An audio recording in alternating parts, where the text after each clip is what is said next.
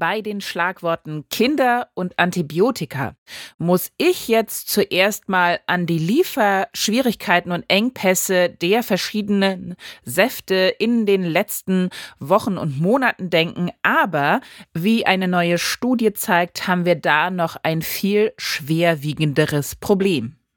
Eine Dosis Wissen, der Podcast für Health Professionals. Guten Morgen und willkommen zu Ne Dosis Wissen dem täglichen Podcast für das Gesundheitswesen. Eine Dosis Wissen gibt's immer werktags ab 6 in der Früh in kompakten 10 Minuten. Mein Name ist Laura Weisenburger. Ich bin Ärztin und wissenschaftliche Redakteurin bei der Apothekenumschau und heute ist Mittwoch, der 10. Januar. Ein Podcast von gesundheithören.de und Apothekenumschau Pro. Und die neue Studie, über die wir heute sprechen wollen, ist erschienen im The Lancet Regional Health Southeast Asia und beschäftigt sich mit den leider zunehmenden Antibiotikaresistenzen, die da aufgetreten sind. Ganz wichtiges Thema also heute, da lohnt ein sehr genauer Blick zum ersten Kaffee des Tages. Die WHO stuft antimikrobielle Resistenzen tatsächlich als eines der zehn größten globalen Bedrohungen für die Gesundheit ein. Warum? Natürlich, weil ich dann, wenn ich immer mehr Resistenzen der Erreger gegen die Mittel habe, nur noch schlecht bzw. gar nicht mehr therapieren kann. Und natürlich betrifft das nicht nur Erwachsene, sondern auch Kinder. Und die Studie, um die es heute geht, hat sich speziell die Allerkleinsten, also Neugeborene und Kleinkinder in Südostasien angeschaut und da genau geguckt, wie sieht es denn da mit der Resistenzentwicklung aus. Und da wurden zwei spezielle Krankheitsbilder ganz genau angeschaut, nämlich die Meningitis und die Sepsis, also da, wo es wirklich, wirklich wichtig ist, dass eine antimikrobielle Therapie schnell greift. Und natürlich wurde da der Fokus gelegt gerade auf die Erstlinientherapie, die nach WHO empfohlen wird. Bei der neonatalen Sepsis sind das Aminopenicilline oder Gentamicin und bei der neonatalen Meningitis oder der pädiatrischen Sepsis Cephalosporine der dritten Generation die aber wiederum gleichzeitig Zweitlinientherapie bei der neonatalen Sepsis sind. Also im Groben drei Stoffgruppen: Aminopenicilline, Gentamicin, Cephalosporine der dritten Generation. Über 6000 bakterielle Isolate aus elf verschiedenen Ländern wurden daraufhin eben genau untersucht. Und was kam raus? Die Abdeckung von Aminopenicillin war nur bei 26 Prozent gegeben. Also wirklich nur gerade so ein Viertel.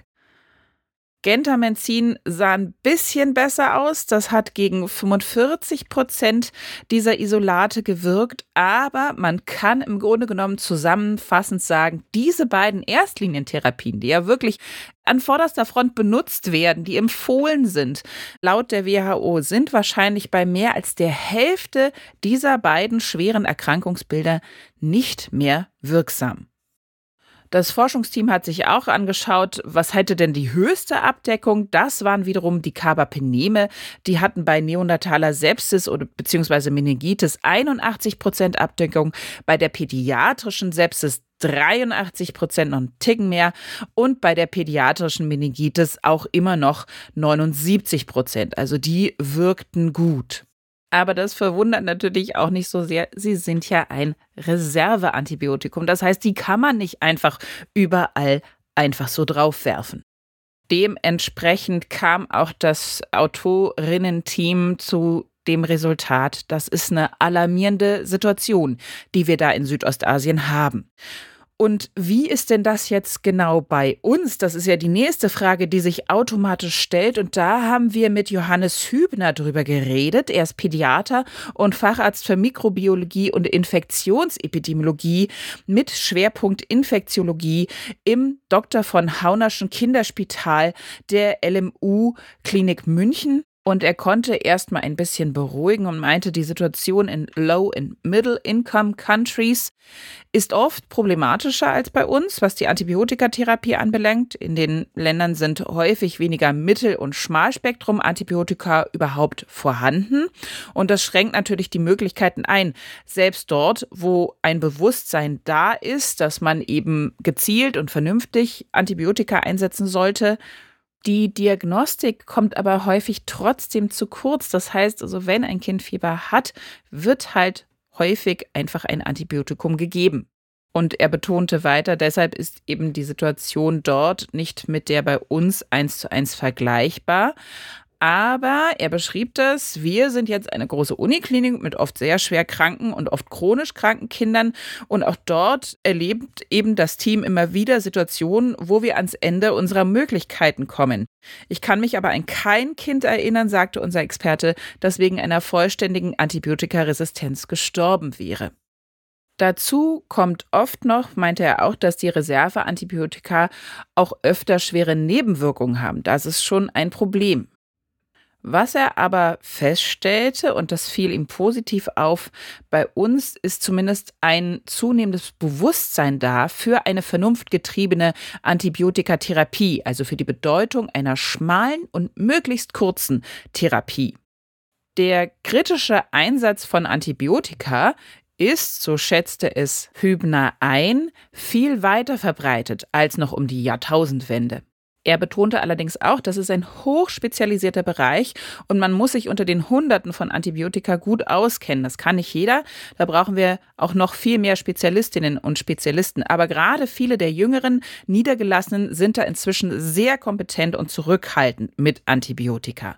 Er nannte uns da auch ganz konkret zwei Beispiele, wo es in seinen Augen deutlich besser funktioniert als früher. Früher hat man bei Ohrenschmerzen beim Kind immer ein Antibiotikum gegeben, bei Verdacht auf eine Mittelohrentzündung.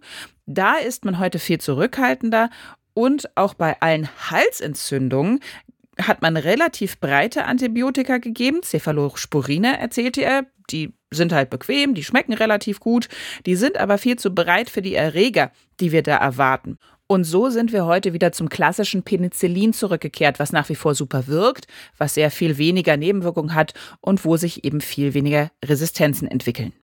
Also insgesamt kann man zusammenfassen, weltweit Lage sehr kritisch. Auch der Experte meinte, das könnte sich noch weiter zuspitzen. Bei uns gibt es aktuell keinen Grund zur Sorge. Nichtsdestotrotz muss man natürlich wie immer umsichtig sein beim Einsatz von Antibiotika und wahrscheinlich macht es da auch mal Sinn, wenn ihr quasi noch keine Idee habt für eine Weiterbildung dieses Jahr, hier ist sie, nochmal genauer reinknien in das Thema. Das ist hochkomplex und das lohnt sich eben nochmal genauer zu vertiefen. Das war die Dosis Wissen für heute. Wenn ihr gerne mehr Dosis auch über den Tag verteilt hättet, dann schaut doch mal bei Instagram vorbei. Da haben wir auch eine Dosis Wissen Kanal. Folgt uns da gerne oder lasst mal ein Like da. Ein Podcast von gesundheithören.de und Apothekenumschau Pro.